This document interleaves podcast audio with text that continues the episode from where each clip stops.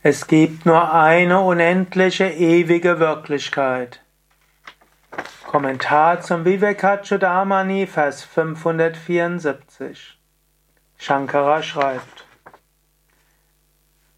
Astau Maya Yau Kliptau Bandha Mokshau Nachatamani Nishkale Nishkriye Shante Niravadye Niranjane Advitiye Paretatve Vyomavad Kalpana Kutta.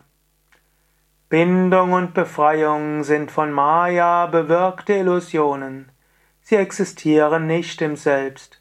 Da es keine Begrenzung hinsichtlich des unendlichen Raumes geben kann, wie könnte es dann irgendeine Begrenzung der höchsten Wahrheit geben, die ungeteilt, still, reglos, unanfechtbar, makellos, rein und ohne ein zweites ist.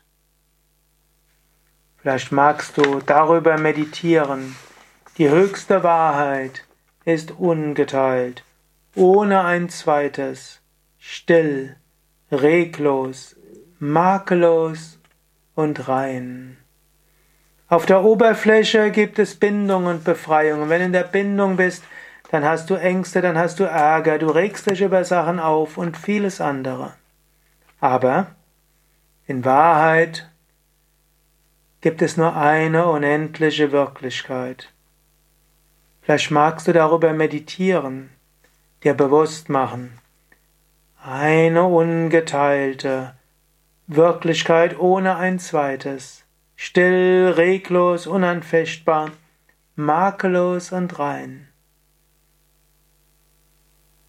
Und selbst wenn du nicht die Zeit hast, lange zu meditieren, vielleicht einen Moment, Lass diese Worte auf dich wirken und lass diese Worte dich in diese Wirklichkeit hineinführen.